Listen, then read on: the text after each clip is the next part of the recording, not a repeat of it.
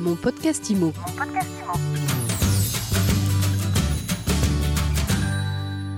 Bonjour et bienvenue dans ce nouvel épisode de mon podcast IMO. On retrouve François Moerlin, candidat à la présidence de l'AFNAIM et on s'intéresse aujourd'hui aux mandataires immobiliers. Bonjour. Bonjour Ariane. Pour le grand public, les choses ne sont pas forcément très claires. C'est quoi la différence entre un mandataire immobilier et un agent immobilier? C'est normal que ce soit pas clair parce que les mandataires aujourd'hui euh, usurpent souvent euh, l'identité des agents immobiliers. On le voit sur Internet, on le voit partout sur les publicités. Euh, cette espèce de, de, de, de confusion qu'on entretient sur les titres. Je rappelle que être agent immobilier, c'est un titre protégé et qu'on ne peut pas se prétendre agent immobilier quand on n'est pas titulaire d'une carte professionnelle loi. Alors la différence, elle est là. On a une carte professionnelle, une compétence qui va avec, une garantie financière et des droits spécifiques, évidemment, puisque un agent immobilier, ça rédige alors qu'un alors qu'un mandataire, ça ouvre la porte, ça fait euh, une visite, mais ça ne rédige pas un acte et ça ne reçoit pas non plus les fonds des acquéreurs. Donc il faut lutter efficacement et ardemment contre cette confusion qui est malheureusement entretenue par des réseaux mandataires ou par certains mandataires qui, sur le terrain, s'affichent comme des agents immobiliers ou en tout cas laissent planer le doute. Mais moi, je suis euh, consommatrice. J'ai un appartement à vendre, euh, je cherche un appartement à acheter. concrètement, il y a une différence? La différence, elle est qu'un agent immobilier va pouvoir rédiger le sous-saint privé, va pouvoir recueillir l'accord des parties, va pouvoir encaisser les fonds euh, du dépôt de, garantie ou de, la compte. Donc en réalité, il y a, une, et puis surtout, il y a une, différence de compétences. C'est-à-dire que devenir agent immobilier, c'est une démarche personnelle de formation, euh, c'est un niveau euh, qui est reconnu par la loi Hoguet.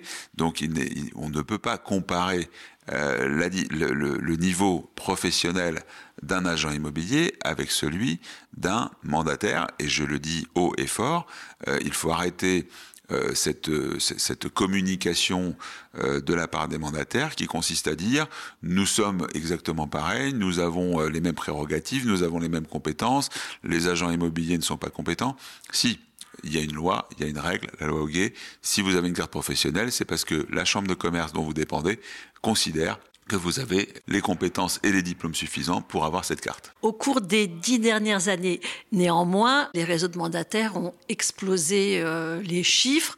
Comment il s'établit le rapport de force aujourd'hui entre les mandataires et les agents immobiliers euh, traditionnels Les mandataires revendiquent 20% de part de marché, 80 000 mandataires, je crois, en termes d'objectifs 2025.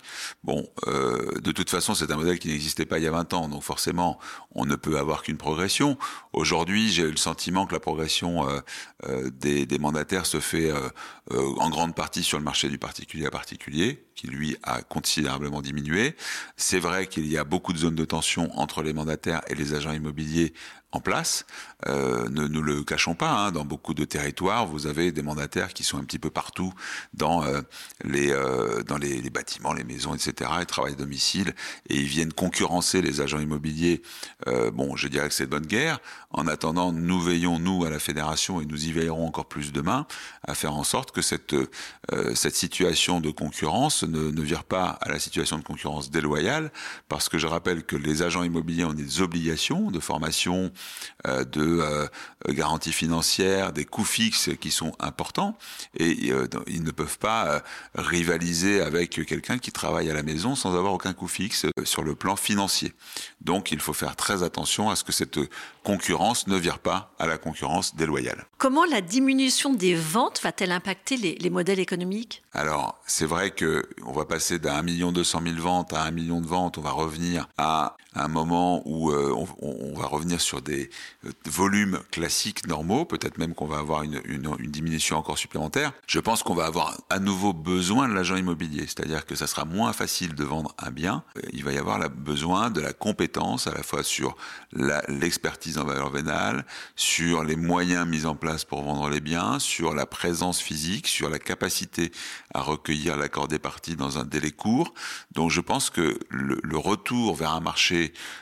moins facile pour les vendeurs va favoriser l'intervention d'un vrai professionnel qu'est l'agent immobilier de proximité. Je crois vraiment qu'il y a une épingle du jeu à tirer pour nous, pour nos confrères, euh, parce que euh, c'est vrai que dans un marché où tout se vend très facilement, à la limite, on peut se poser la question de quelle est la valeur ajoutée de l'agent immobilier, puisque si je mets une annonce sur un site de particulier, je peux très bien vendre tout seul. Voilà, je crois vraiment que c'est le retour à un marché normal, à un marché vertueux, un marché dans lequel les agents immobiliers auront toute leur place. Et finalement, ce que vous êtes en train de dire, c'est que vous, vous ne considérez pas les mandataires comme des agents immobiliers Je n'ai jamais considéré les mandataires comme des agents immobiliers et j'espère que même ne se considèrent pas comme des agents immobiliers puisque ce n'est tout simplement pas la même réglementation. Un mandataire, en réalité, c'est un agent commercial et un agent commercial, ça dépend d'un agent immobilier qui, est titulaire d'une carte professionnelle. Si demain vous êtes président de, de l'AFNAIM, il y a des réseaux de mandataires adhérents à l'AFNAIM aujourd'hui? Oui, absolument. Il y a des réseaux mandataires qui sont adhérents.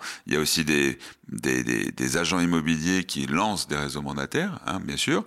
Mais je pense qu'il faudrait qu'on mette une charte euh, mettre en place une charte de, de, de, bonne conduite des réseaux mandataires FNIM parce qu'il y a des pratiques qui me paraissent totalement anormales, notamment celles qui consistent à euh, entretenir euh, une certaine euh, ambiguïté sur l'identité et sur le fait qu'un agent mandataire soit un agent immobilier. Ça, c'est déjà un premier point. Et puis, il y a aussi beaucoup d'autres choses à écrire autour des bonnes pratiques euh, moi, je crois qu'il faut de la clarté, il faut de, il faut de l'organisation, et c'est le rôle d'un syndicat professionnel comme la FNIM de mettre en place cette clarté et cette organisation. Merci beaucoup François Moerla pour cette interview sans langue de bois, et je rappelle que vous êtes candidat à la présidence de l'AFNAIM. Merci Ariane.